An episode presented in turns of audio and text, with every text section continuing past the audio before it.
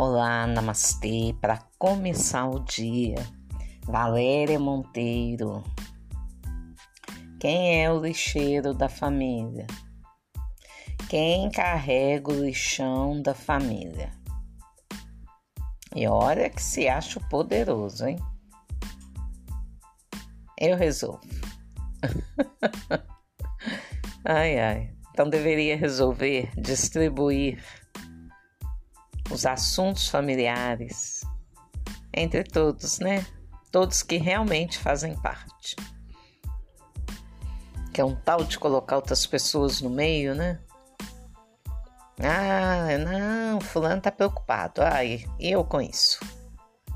Vai preocupar com a vida dele, com a vida dela. Gente, traz um peso para a alma carregar a alma da família no corpo. Traz um peso enorme.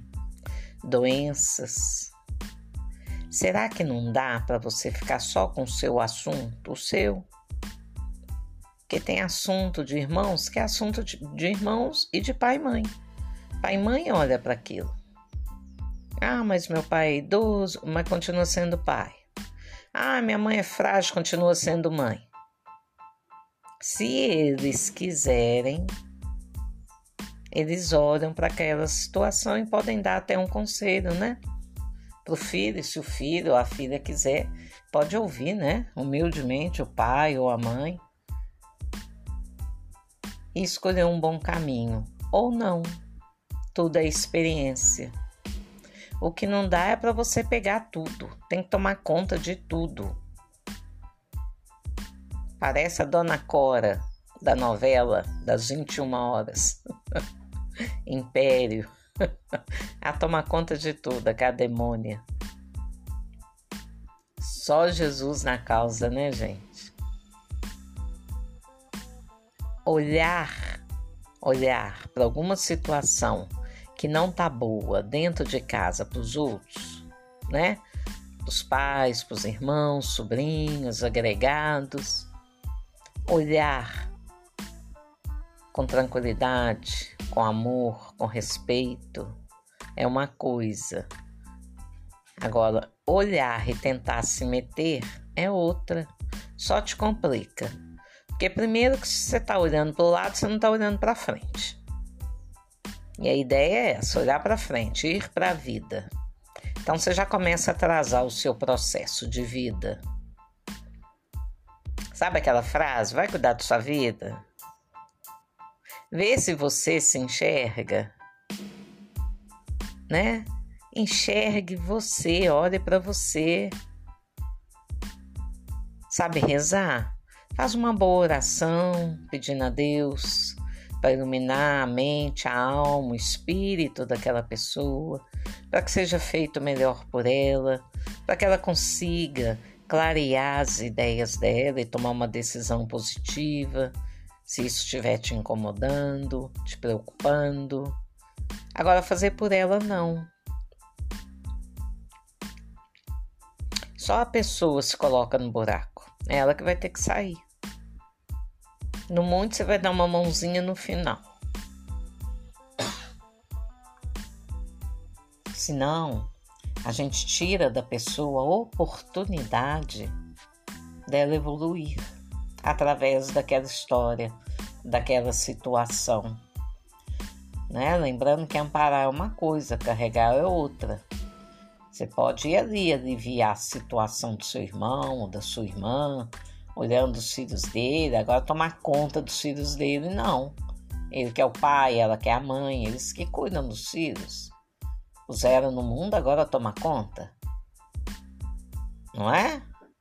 Entrar na situação do outro é complicado. Vá construir algo bom para você. Vá dar o exemplo ah, meu irmão tá assim, tá assado. Deu exemplo. Ele tá vendo, ele tá ouvindo, ele não é burro. Ele tá ouvindo. Tá vendo tudo que se passa ao redor dele. Agora, se estiver fingindo de ego, aí o problema é dele. Mas você não parou, você não estacionou porque ele resolveu parar, ela resolveu parar. Não, continue andando. Continue sendo grato, grata. A gratidão abre muitas portas, todo mundo sabe disso. Já teve experiência de quanto mais agradece, mais coisas boas chegam, porque é uma energia.